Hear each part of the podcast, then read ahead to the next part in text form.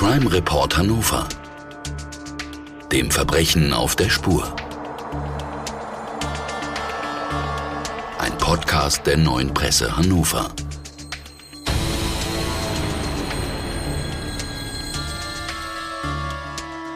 Heute Mord ohne Leichen, der Fall Gauke.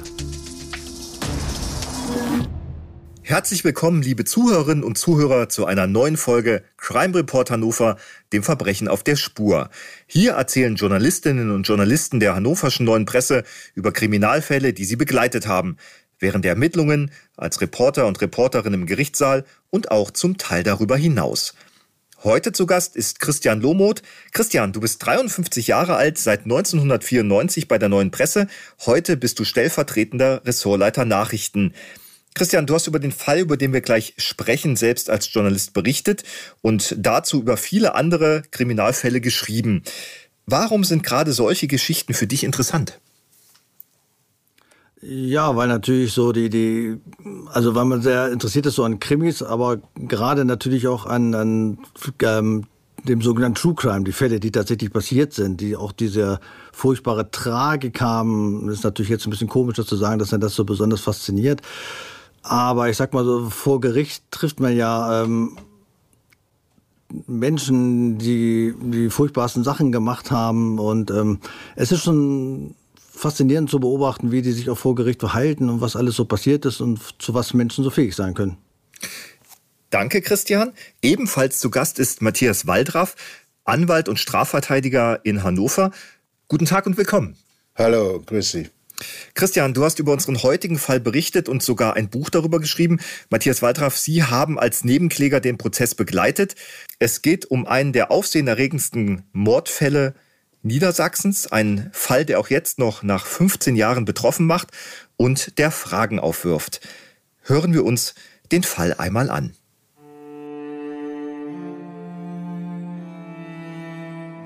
Mord ohne Leichen. Der Fall Gauke. Endlich soll Klarheit herrschen. Endlich sollen die Unterhaltszahlungen für die gemeinsame Tochter Clara geregelt werden. Karen Gauke setzt den Vater von Clara unter Druck, bittet ihn zu einem klärenden Gespräch. Es ist der 15. Juni 2006, ein Donnerstag. Gerade findet die Fußball-Weltmeisterschaft, das Sommermärchen, in Deutschland statt. Gegen 20 Uhr soll Michael P. zu ihr in die Wohnung in Hannovers Oststadt am Volgersweg kommen. So erzählt es Karen Gauke noch eine Viertelstunde vorher einer Freundin und macht noch einmal deutlich, zahlt Michael P. nicht, wird Karen Gauke ihn verklagen. Das Verhältnis der beiden ist unterkühlt. Das liegt auch daran, dass Michael P. bereits eine neue Lebensgefährtin hat und auch mit ihr hat er ein Kind. Der Junge ist nur wenige Wochen jünger als seine Halbschwester Clara. Michael P., sportlich, dynamisch, ein aufstrebender Jungmanager bei einem Reisekonzern in Hannover, hat viele Frauenbekanntschaften und mit der Treue nimmt er es nicht so genau. Dass sowohl seine Ex-Freundin Karin als auch seine aktuelle Lebensgefährtin im selben Unternehmen arbeiten, macht das Verhältnis nicht besser. Daher ist ein Streit eigentlich vorprogrammiert. Doch es bleibt ruhig. Später wundert sich eine Nachbarin, Schreit die kleine Clara nicht immer gegen 19.45 Uhr? Diesen Abend nicht. Es bleibt still. Auch vom Besuch von Michael P. bekommt sie nichts mit. Zwei Tage später, es ist Samstag, will sich die Mutter von Michael P. mit Karin treffen. Die beiden waren verabredet, die Frau möchte ihr Enkelkind besuchen. Als niemand öffnet, alarmiert sie die Eltern von Karin. Der Vater meldet seine Tochter am Sonntag als vermisst. Doch die Polizei reagiert verhalten. Es komme doch häufiger vor, dass junge Mütter sich eine Auszeit nehmen, heißt es. Schließlich schauen sich Beamte doch in der Wohnung um und finden nichts. Nirgendwo gibt es Anzeichen dafür, dass Mutter und Tochter verreist sind. Am 25. Juni schließlich machen die Ermittler eine grausame Entdeckung. Unter dem Kühlschrank finden sie eine große Blutlache. Es ist das Blut von Karen Gauke. Schnell gerät Michael P. unter Verdacht. Der leugnet, etwas mit dem Verschwinden zu tun zu haben. Doch dann finden die Ermittler Blutspuren von Karen Gauke an den Turnschuhen von Michael P. Jetzt sitzt der Mann in Untersuchungshaft und schweigt. Auch als Ermittler immer mehr Indizien finden, die ihn belasten, schweigt er. Es beginnt eine der größten Suchaktionen, die es in Niedersachsen jemals gegeben hat. Ein ganzes Land nimmt Anteil. Die Menschen fragen sich, was hat sich in der Wohnung abgespielt? Und wo sind Karen und Clara Gauke? Christian, der Fall Gauck ist sicherlich einer der bekanntesten, aber auch bedrückendsten Kriminalfälle in Hannover und in Niedersachsen. Du kennst den Fall sehr gut. Wo sind Karen und Clara Gauke? Ja, das ist natürlich die Frage, die eine ganze Nation damals wirklich monatelang bewegt hat, als ähm, ganze Hundertschaften von Polizisten ähm, Wälder durchsucht haben, ähm, Taucher in Seen ähm, nach den Leichen gesucht haben. Und es ist eine Frage, die die Angehörigen und Freunde von Karen Gauke natürlich seit Jahren, also bis heute wirklich quält, weil sie nicht wissen, was passiert ist an diesem Tag, was ist passiert mit ähm, Karen und ihrer Tochter. Und das Gericht hat festgestellt, dass die beiden ermordet worden sind, aber die Leichen hat man halt nie gefunden. Kannst du uns und unseren Zuhörerinnen und Zuhörern kurz sagen, was hat sich aus Sicht ähm, der Polizei an diesem Tag in der Wohnung am Volkersweg zugetragen? Also in der Urteilsbegründung ähm, war der Richter ähm, davon überzeugt, dass der ähm, Verdächtige oder der Angeklagte Michael P. in die Wohnung gekommen ist und sofort über Karen Gauke hergefallen ist. Ähm, es geplant hatte, sie zu töten. Ähm, da gab es ja auch viele dann Anzeichen, Indizien dafür, ähm, dass er das geplant hat. Dass er die Leichen dann ähm, irgendwie irgendwo auch immer entsorgt hat. Und ähm, ja, er hat sich dann aber ähm, durch ein paar verräterische Spuren dann doch verdächtig gemacht und wurde dann am Ende deswegen verurteilt. Konnte man ihm das direkt nachweisen? Wie, wie, wie ist das abgelaufen? Wie hat sich das für dich als Journalist ergeben? Naja, nachweisen konnte man ihm das natürlich erstmal nicht. Ähm, es war ja so, dass er an dem Abend mit Karin Gauke verabredet war. Es ging um Unterhaltszahlungen. Ähm, er hatte ja, wie gesagt, Karin Gauke im Urlaub in Ägypten kennengelernt. Das ähm, blieb nicht ohne Folgen. Sie wurde schwanger, sie wollte das Kind behalten und sie hatten sich schon wieder getrennt. Ähm, es ja, gab den Streit um Unterhaltszahlungen. Ähm, sie hat ihn wohl offenbar auch äh, sehr genervt, sage ich jetzt einfach mal so, dass er dann wohl den Plan gefasst hat, ähm, sie zu töten, weil er ihr in ihrer in seiner Lebensplanung nicht mehr vorkommen sollte. Ähm, ja, wie gesagt, dann hat eine, ähm, der Vater hatte sie dann ja vermisst gemeldet bei der Polizei. Laut den Eltern haben die Polizisten erst gesagt, ach na ja, nun, das kommt ja häufiger vor. Dann, aber weil sie so als zuverlässig galt, sind sie dann doch mal in die Wohnung gegangen, haben halt erst nichts gefunden. Wurde dann natürlich noch weiter darauf insistiert, gucken Sie doch mal genauer nach. Und ja, das haben sie dann getan. Dann haben sie erste Blutspritzer gefunden, haben dann in der Küche, also wie man muss sagen, Michael P. hat da wohl offenbar gut sauber gemacht. Dann haben sie aber halt in der Küche ähm, unter einem Schrank noch eine große Blutlache gefunden. Und dann war auch schnell klar, dass das Blut von Karen Gauke ist. Und dann war auch klar, weil er mit ihr verabredet war, dass er natürlich dann Verdächtiger Nummer eins ist.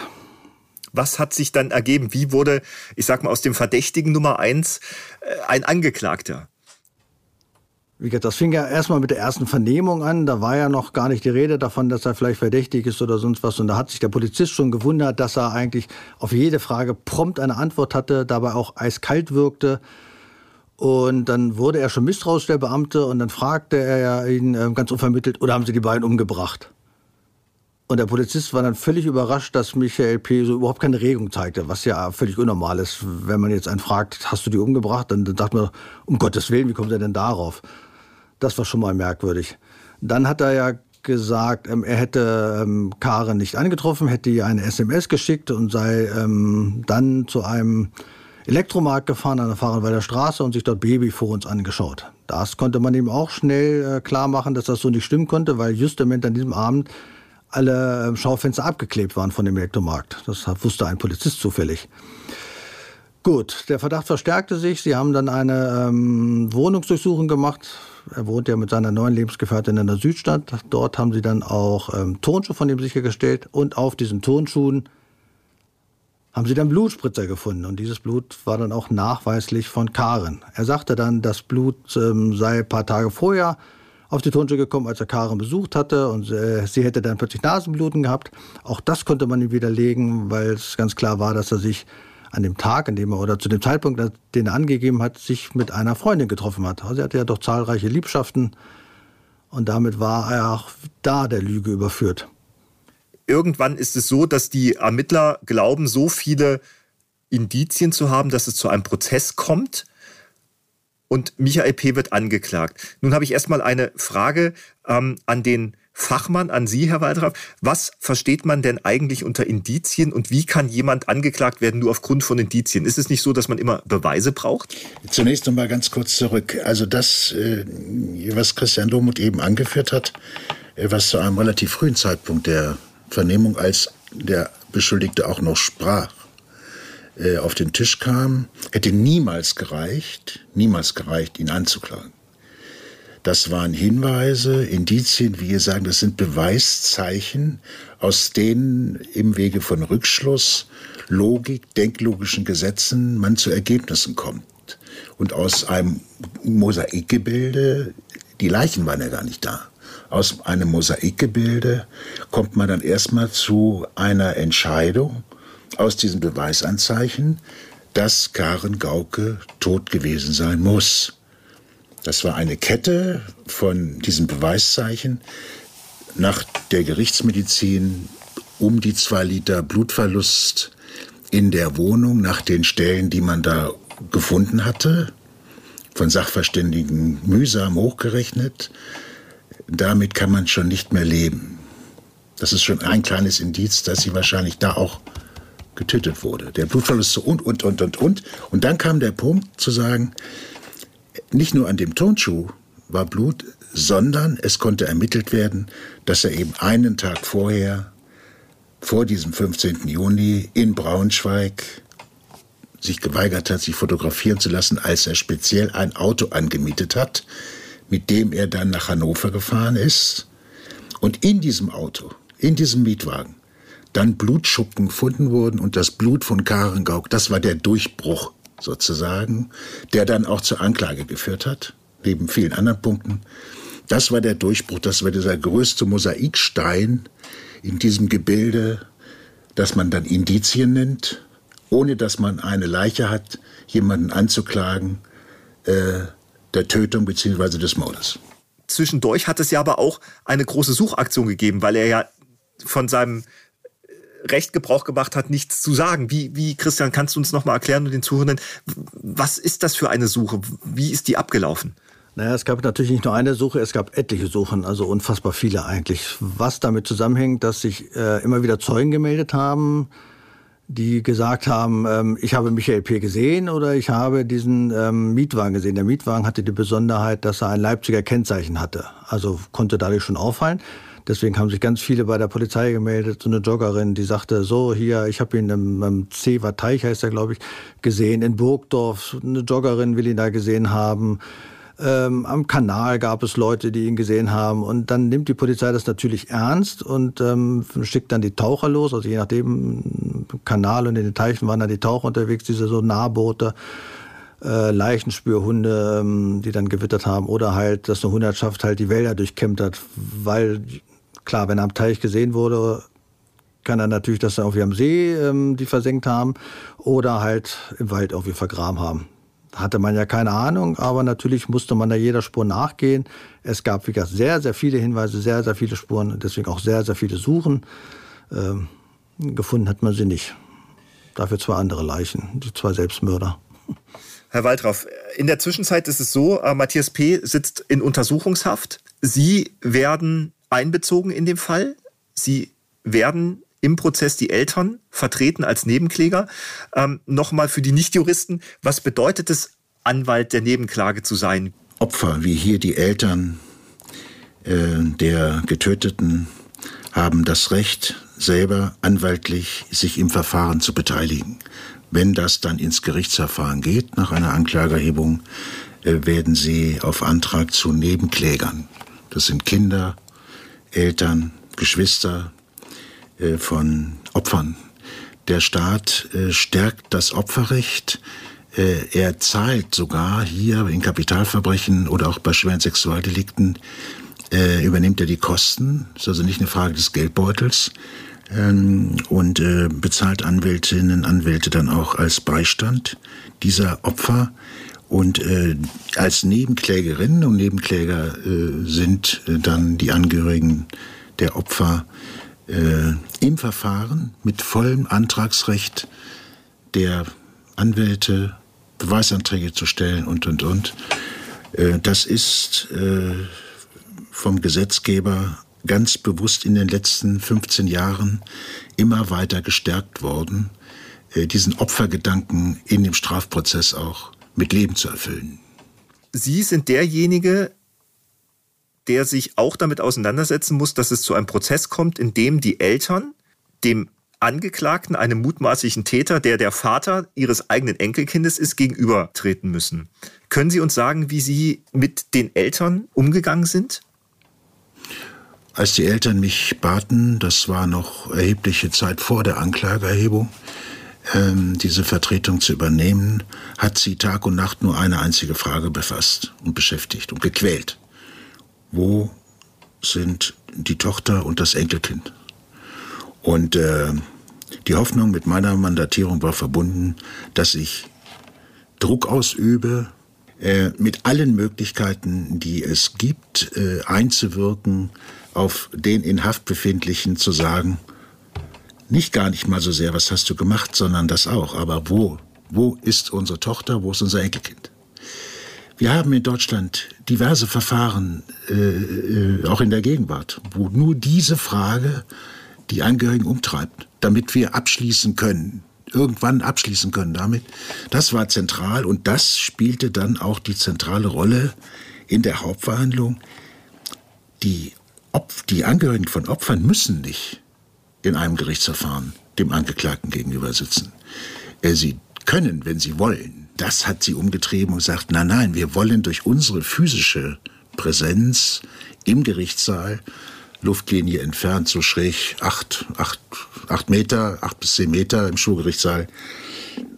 Wir wollen ihn angucken. Wir wollen auf diese Art und Weise so zusammen mit Ihnen, Waldraff, mit Sie als Schwergewicht sozusagen, ja, mit allem, was Sie einbringen können, mit Provokation, mit allem, das haben wir auch getan, versuchen, dass er seinen Mund aufmacht, gegen die Ansage zu schweigen.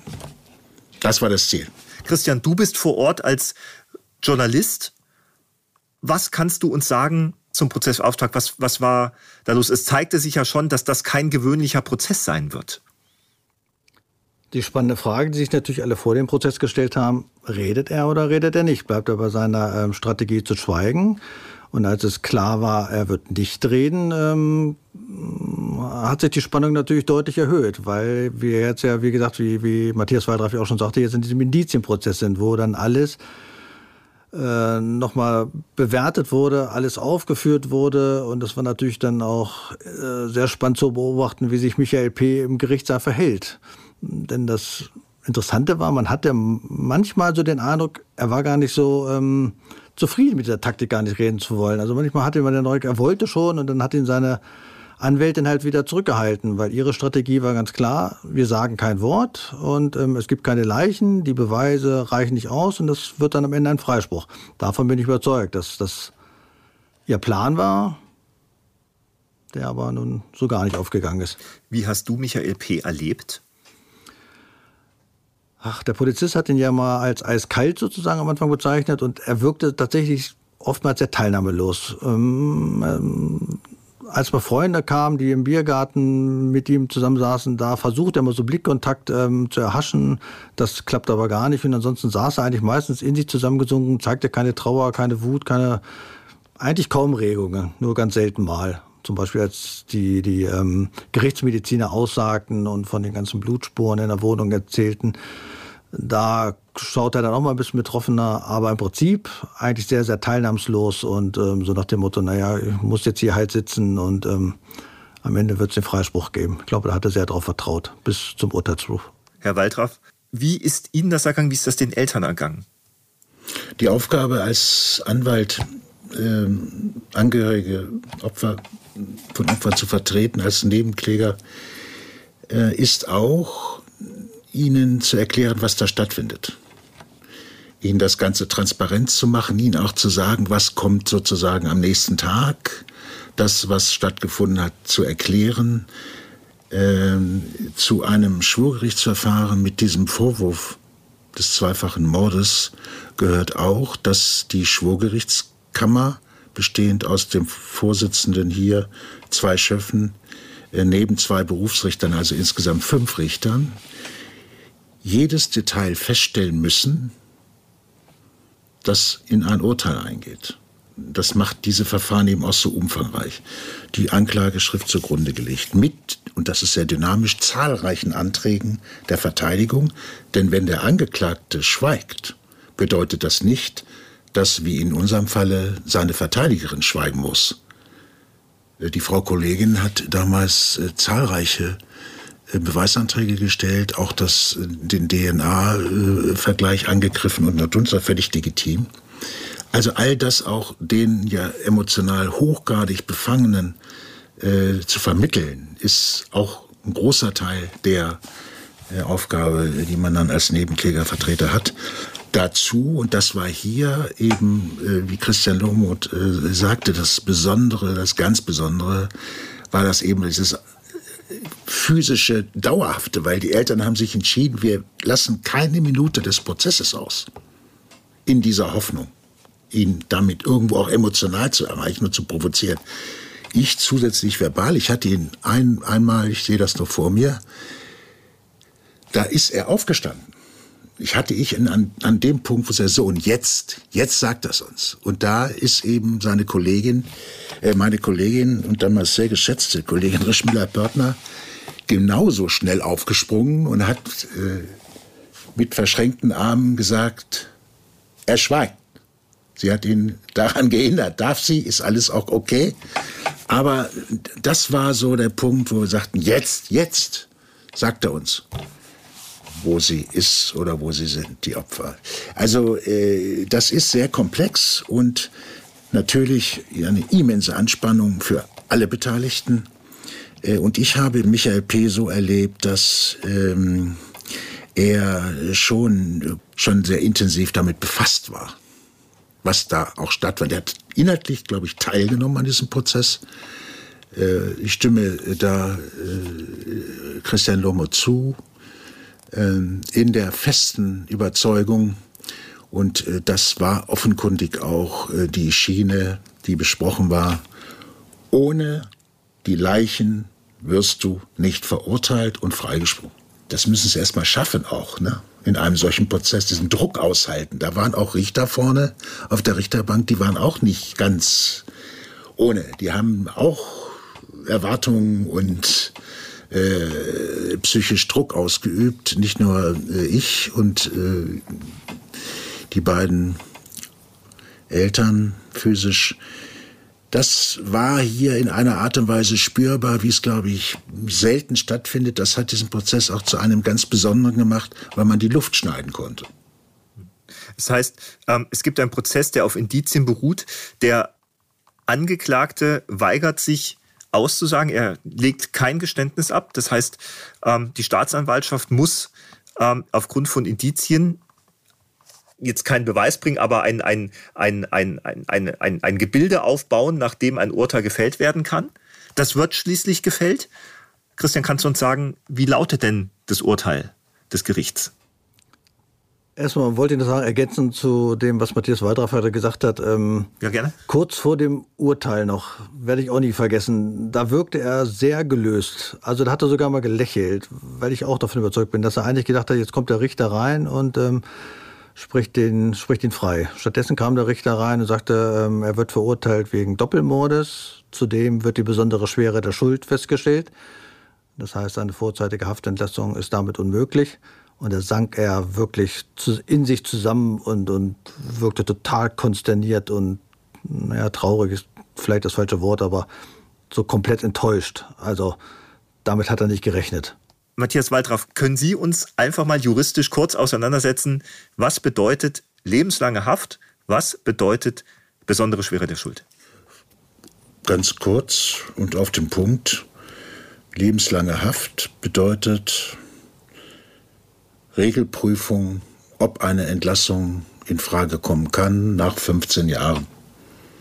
Kein Automatismus, da werden Gutachten gemacht, um da eine Chance zu haben, muss man sich sicherlich auch im Vollzug entsprechend gut geführt haben, äh, mitgewirkt haben an der Erreichung von Vollzugzielen, wenn das alles äh, bestätigt ist und wenn dann auch ein intensives, sehr intensives Gutachten zu dem Ergebnis käme, dass das verändern kann, danach eben eine nicht gegen den Wortlaut lebenslange Freiheitsstrafe ähm, folgen, sondern eine vorzeitige Haftentlassung bei einer Schwere der Schuld, zu der das Gericht hier in unserem Falle nur gekommen ist, weil es davon ausgegangen ist, dass eben auch äh, die Tochter, diese sieben oder sechs Monate alte Tochter Clara, auch getötet wurde. Also ein junges, ganz, ganz junges Leben äh, beendet wurde. Das war Grund für die besondere Schwere der Schuld. Ähm, heißt dann, dass bei realistischer Betrachtung äh, vor 25 Jahren oder so nichts läuft, ja, das ist dann dicht. Das heißt, um es kurz zu formulieren, ja. Das heißt, wir reden hier eigentlich vom höchstmöglichen Strafmaß, ja. das es geben kann. Ähm, das heißt, das Gericht ist in seinem Urteil davon überzeugt, Michael P. hat ähm, Karin Gauke und seine Tochter, die hat er umgebracht. Äh, er hat die Leichen verschafft, irgendwo hin. Ähm, das höchstmögliche Urteil, eigentlich müsste man damit doch zufrieden sein. Aber sind Sie es gewesen? Sind die Eltern von Karin Gauke damit zufrieden gewesen? Sicher hat bei den Eltern und auch der Familie noch eine gewisse Angst mitgeschwungen, ähm, dass er vielleicht doch freigesprochen werden könnte. Das ist dann erstmal eine Erleichterung, dass es hier zu einer so als auch gerecht empfundenen Höchstbestrafung gekommen ist. Das war auch für die Eltern so. Der Stress ist da abgefallen.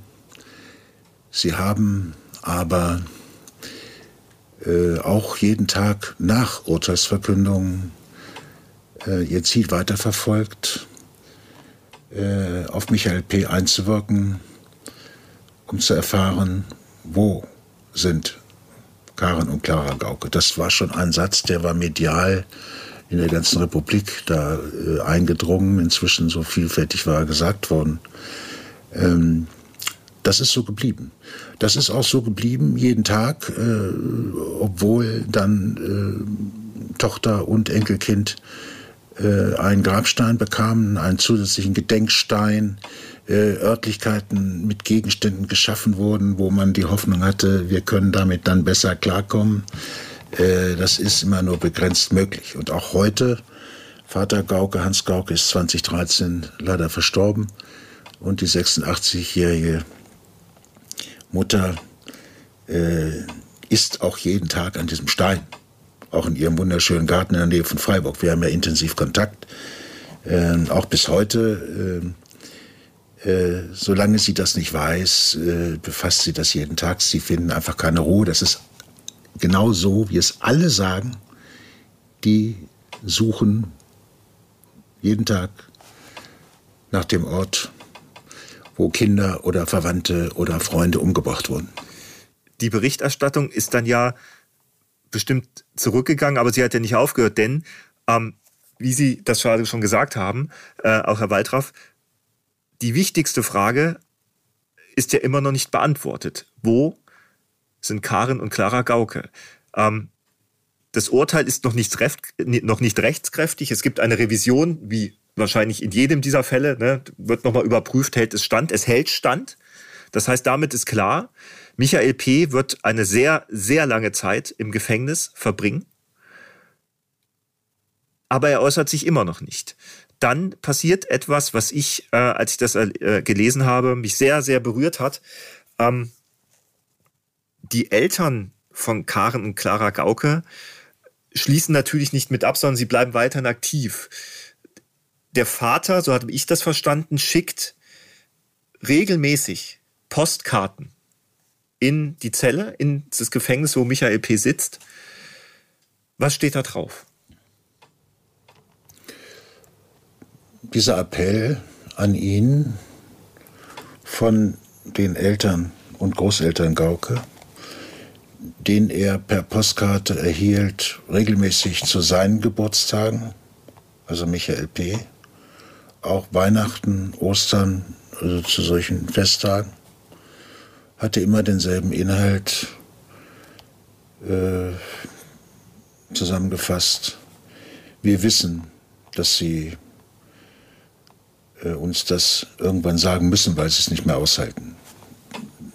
Mal umschrieben, das waren immer in verschiedenen Wortgebilden, aber das war die Kernbotschaft. Auch da reagiert er nicht drauf. Eine, eine große, große Anspannung für die Hinterbliebenen. Dann passiert Folgendes. Michael P. ist im Gefängnis und erkrankt schwer an Krebs.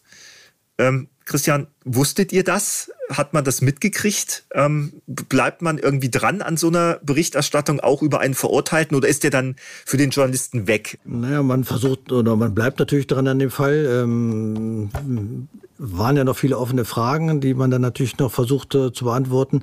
Ähm, wir hatten vor allem noch, oder Herr Waldraff und ich, viel Kontakt halt zu den Eltern. Wir sind haben sie ja dann auch noch mal besucht. Ähm, ich hatte auch mal Kontakt zu der Mutter von, von Michael P. Ähm, ist ja auch sozusagen dramatisch, was sie so erleben musste.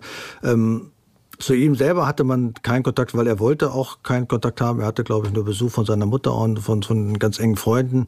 Ähm, von daher, dass er dann schwer erkrankt wurde, haben wir nicht mitbekommen, sondern erst als er dann gestorben ist. Ja, dann da kommen wir eigentlich zu dem, ja, zu, für mich zu, zu der größten Tragik, die, dieses, die dieser Fall eigentlich haben kann. Wir haben jemanden, der weiß, er sitzt für eine Zeit im Gefängnis, für eine Zeitspanne, die für jeden von uns eigentlich nicht überblickbar ist. Wir reden 20 Jahre, 25 Jahre Gefängnis. Er erkrankt an Krebs. Er wird ins Krankenhaus gebracht und in den letzten Minuten seines Lebens öffnet er sich nicht. Er, er gibt kein Zeugnis, er sagt nichts. Herr Waldraff, als Sie erfahren haben, dass Michael P. tot ist, und sie das den Eltern sagen mussten. Können Sie sich daran noch erinnern?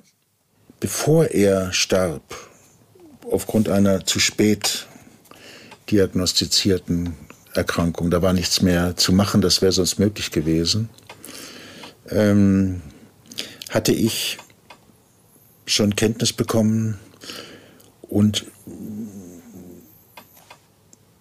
war dabei, zusammen mit seinen damaligen äh, Anwälten sogar an, über die Möglichkeit einer Wiederaufnahme nachzudenken. Das klingt jetzt sehr äh, abstrus und nicht verständlich. Ja, aber ich hatte Kenntnis bekommen von einem, äh, zwei sehr, ihm sehr nahestehenden engen, engsten Freunden, dass er sich jetzt in Kenntnis der seines Ablebens ähm, zu bestimmten Dingen geäußert hat, zu denen er vorher nie was gesagt hat. Okay. Und diese Freunde hatten mir aus diesen Gesprächen vermittelt, dass sie nicht den leisesten Zweifel haben, dass er jetzt da zu dem Punkt die Wahrheit sagt. Er hat es auch sehr genau erklärt, warum er das früher nicht gemacht hat. Dann war es irgendwann auch zu spät, wäre auch zu spät gewesen. Heißt das, Herr Waldraff, dass Sie Erkenntnisse haben, dass was da passiert sein kann? Ich äh, habe Erkenntnisse bekommen, ähm, dass sich nachdem ich diese Informationen über die engsten Freunde bekam, ein Zweifel einstellte, den ich in diesem Verfahren schon mal ganz früh hatte. Welcher war das? Das war der Zweifel, ob dieses Baby Clara an jenem 15. Juni 2006 um 20 Uhr überhaupt in der Wohnung war. Okay. Diese Zweifel hatten in der Anfangsphase auch Kriminalbeamte, weil auch denen aufgefallen war, dass von den Sachen Claras in der Wohnung vor allem drei Dinge fehlten, die eigentlich, das hätte keinen Sinn gemacht, äh, wenn er äh, das Kind umgebracht und dann äh, mit und weggenommen hätte. Das war ein großes Maxi-Cosi, eine Wickeltasche. Das hätte man noch erklären können als Transportmittel. Aber es war auch ein spezieller Ernährungsplan. Dieses Baby brauchte eine ganz spezielle Ernährung. Wenn ich ein Kind umgebracht habe, macht es relativ wenig Sinn, noch den Ernährungsplan mitzunehmen. Das war bei Kriminalbeamten mal eine Frage, die intensiv thematisiert wurde. Das ist dann in den Hintergrund getreten. Ich habe im Prozess dazu auch zu einem ganz bestimmten Zeitpunkt mal Fragen gestellt, weil ich der Einzige, der das überhaupt mal äh, noch mal in Zweifel gezogen hat, weil sich niemand und das ist der eigentliche Grund, das war auch bei mir dann so mhm. während des Prozesses, niemand, aber auch niemand vorstellen konnte, dass derjenige, der dieses Baby nicht getötet hat, weil es gar nicht da war, nicht getötet hat, das dann auch nicht sagt. Ja, also das, dazu das scheint ja eine, eine, skurrile Situation zu sein. So ist das. Wer behält ein Kind? Also das scheint mir ja etwas zu sein. Und das scheint ja dann noch, das würde es ja noch sinnloser machen, dass er so lange geschwiegen hat, beziehungsweise es macht es ja noch tragischer und bitterer für die Eltern. Wie haben die den Tod von Michael P. denn aufgenommen konnten? War das ein weiterer Schlag ein, oder war das eine Erlösung? Das war, glaube ich, sehr ambivalent. Zum einen genauso intensiv diese, äh, nun auch der Krebs, an dem er starb, hat, glaube ich, in Hannover zahlreiche Damen äh, in einer speziellen Art positiv reagieren lassen. Weil er war ein Womanizer, ganz, das war stadtbekannt, dass, wir haben ja auch, glaube ich, zwölf Frauen vernommen, ja, im Schwurgerichtsverfahren. Das war nun Hecht, der auch morgens schon mal vorm Dienst eine Nummer im Auto geschoben hat, in der Nähe der TUI und woanders auch. Also äh, der hatte auf dem Feld auch mehrere äh, Opfer hinterlassen. Jedenfalls haben sie sich dann im Gerichtsverfahren so präsentiert. Neben den beiden parallel laufenden Frauen und den beiden Babys, die geboren wurden. Aber äh, da hat der Krebs reingehauen und das auf der Schiene war es. Da hat es jetzt, da hat der Herrgott auf der einen Seite das Richtige getan. Ja, das ist dieses, dieses okay. pur emotionale Reagieren. Man, auf der anderen Seite war natürlich da auf ewig auch das Thema vom Tisch äh, und die Hoffnung, äh, die Tochter noch mal in irgendeiner Form umbetten zu können. Das heißt, ähm, eigentlich auch für die Hinterbliebenen wieder eine Geschichte, ein Schlag in die Magengrube vielleicht und sie können wieder nicht abschließen. Ähm, wie habt ihr das damals äh, mitgekriegt? Also der, der ähm, Verurteilte stirbt. Ähm, das ist ja nichts gewesen, was nach einem Jahr oder zwei Jahren war, sondern das äh, auf einmal kommt so was nach Jahren wieder hoch. Christian, wie habt, wie habt ihr das damals gesehen? Es gab ja auch äh, nach, der oder nach der Verurteilung immer noch mal wieder Suchaktionen, darf man ja auch nicht vergessen. Da kam das Thema auch mal wieder hoch. Ähm, wir hatten ja wieder noch regelmäßig Kontakt, oder ich vor allem und Matthias Waldraff natürlich, zu den Eltern, ähm, dass wir dann auch mal Geschichten gemacht haben, zum Beispiel auch über den Grabstein und, und äh, über die, die Trauer, die halt nicht möglich ist, weil halt es kein Begräbnis gab. Also das beschäftigt einen immer noch, auch 15 Jahre später noch. Und wie gesagt, es ja gab dann ja immer noch mal wieder äh, Möglichkeiten oder, oder Gelegenheiten, dass wir da so Geschichten zu gemacht haben. Also das war ein regelmäßiges Thema bei uns in der neuen Presse. Ist es zum Teil auch bis heute. Herr Waldraff, Sie haben gesagt, es gibt tatsächlich den Zweifel, ob dieses Kind tatsächlich ähm, tot ist. Ähm, Sie sagen, ähm, das Kind lebt hat sich in all den Jahren, in denen Sie diese Theorie verfolgen, da etwas verhärtet? Die Beweislage, äh, wenn man sie in der ganzen Breite sieht, hatte die Möglichkeit zugelassen, dass dieses Kind ähm, zu dem Zeitpunkt bei Menschen war, die dem Kind emotional sehr nahe standen. Es ging also nicht um die Frage, hat Michael P. das Kind irgendwo mit weg oder sonst wohin gebracht, ähm, das äh, haben wir äh, auch bis zu einem ganzen bestimmten Punkt nachrecherchiert. Und ähm, dann kam das dazu, äh, die sehr glaubhafte Schilderung auch zum gesamten Verlauf äh, von Michael P. aus der Haft heraus, abgebrochen dann durch sein Versterben, ähm, dass er dieses Kind nicht getötet hat. Und äh, zusammen mit den anderen Indizien, unbe unbeantworteten Fragen, die von Anfang an mit in der Akte waren, hat das bei mir einen sehr, sehr starken Zweifel, ich will es jetzt mal so äh, verhärten, äh, hinterlassen und auch Dinge, die wir nachermittelt haben und recherchiert haben. auch in einem bestimmten Teil Europas. Ich habe dann zu einem bestimmten Tag äh, nach Rücksprache mit den in diesem Fall engsten Vertrauten und Begleitern, die ich seit 15 Jahren habe, ähm, gesagt, jetzt ist Schluss. Und da jeder, alle Beteiligten, in irgendeiner Form mit diesem Zustand leben müssen, bis hin, wenn dieses Kind lebt, auch ein 15-jähriges Kind, das in einem anderen Kulturkreis aufwächst oder aufgewachsen ist, überhaupt nicht mein, meine Aufgabe ist. Die Staatsanwaltschaft hat auch gesagt, wir halten uns da raus, äh, hier äh, Beweise zu bringen oder zu führen, weil das kann auch ruhig, das kann auch offen bleiben. Die Möglichkeit besteht. Ich glaube, dass das so ist. Ähm, ist meine auch Überzeugung. Aber ich äh, sage, okay, und mit dem, was ich weiß, äh, können alle betroffenen Beteiligten dann weitermachen.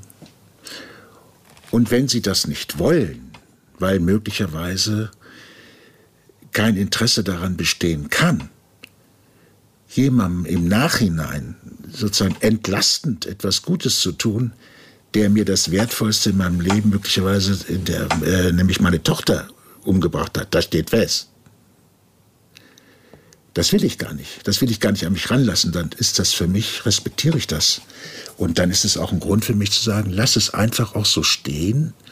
Aber äh, im Nachhinein äh, glaube ich, dass auch von Seiten bestimmter Kriminalbeamten schon sagte, wir hätten dieses andere intensiver ermitteln müssen und auch diesen Zweifeln nachgehen müssen, weil es konnte sich ja auch gar keiner vorstellen, dass außer zwei Leuten, um es mal auf den Punkt zu bringen, nämlich dem Angeklagten und seiner Verteidigerin, hat niemand mehr daran geglaubt, einen Tag vor Urteilsverkündung, dass der freigesprochen wird. Ernsthaft. Ernsthaft jetzt. Wirklich nicht. Die den Prozess verfolgt haben. Die war klar. Dass alles andere damit eben abgeschlossen kaputt ist. geht. Und dann eine Revision, das, das spielt auch keine Rolle mehr. Es ist ja gar nicht thematisiert worden. Ja. So. Das heißt, ähm, auch die Mutter von Karin Gauke, die, wie Sie sagen, noch lebt, sagt irgendwann, bitte, ich habe genug gelitten, ich möchte damit nicht gehen. Heilt die Zeit diese Wunde? Hatten Sie das Gefühl? Sie sagt dazu, dass diese Wunde jeden Tag offen bleibt und die Art und Weise, wie ich damit umgehe, verändert sich über die Zeit. Das erscheint mir nachvollziehbar. Sie sagte auch mal, so zehn Jahre später, glaube ich, als wir sie mal besucht hatten, sie weiß jetzt, dass die Zeit die Wunden nicht heilt. Ähm, Im Gegenteil, ähm, es wird immer noch eher schärfer. Also war bei ihr so gar nicht der Fall, dass die Zeit die Wunden heilt, ganz im Gegenteil. Herr Waldrauf, wie sehr hat Sie dieser Fall berührt? Ich habe in meinen 40 Jahren sehr, sehr viel Extreme ähm, in meinem Berufsfeld erlebt, ähm, in jeder Hinsicht. Er gehört emotional zu den äh, Fällen, die mich am intensivsten, das sind vielleicht noch fünf, sechs dieser Art, ähm, angefasst haben. Aus diesen Gründen, die wir auch zum Teil besprochen haben.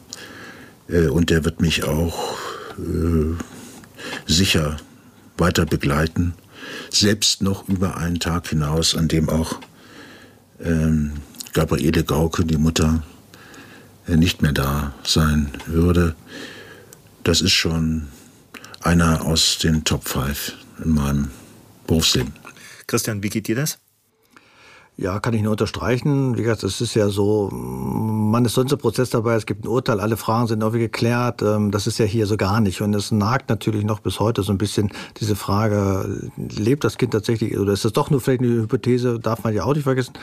Kann ja sein, dass es doch so war, wie das Gericht geurteilt hat. Ich glaube es ehrlich gesagt auch nicht. Und man würde natürlich gerne wissen, wie ist das damals alles genau abgelaufen. Ähm, man gibt die Hoffnung ja auch mal nicht auf, dass sich das noch irgendwie klärt weil ich finde ja auch so, jedes Kind hat so das Recht darauf zu erfahren, wo es denn herkommt und, und es wäre schön, wenn sich das halt nochmal klären würde.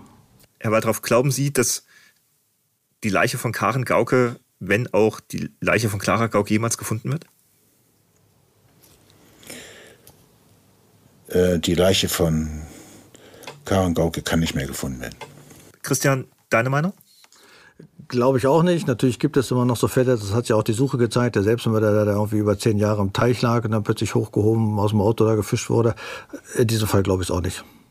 Das heißt, wenn es überhaupt passieren könnte, dann vielleicht aus Zufall, aber die Wahrscheinlichkeit ist sehr gering. Ja. Ja, bei 0 Prozent. Ich denke auch, das wird nicht mehr passieren. Ja. Ähm, ja, das war Mord ohne Leichen, der Fall Gauke. Ähm, ich muss sagen, für mich ist das auch persönlich ein, ein sehr, sehr bedrückender Fall. Christian Lomuth, vielen Dank, dass du heute hier warst. Vielen Dank auch an Matthias Waldraff, Anwalt und Strafverteidiger aus Hannover, der die Eltern von Karen Gauke als Nebenkläger vor Gericht vertreten hat.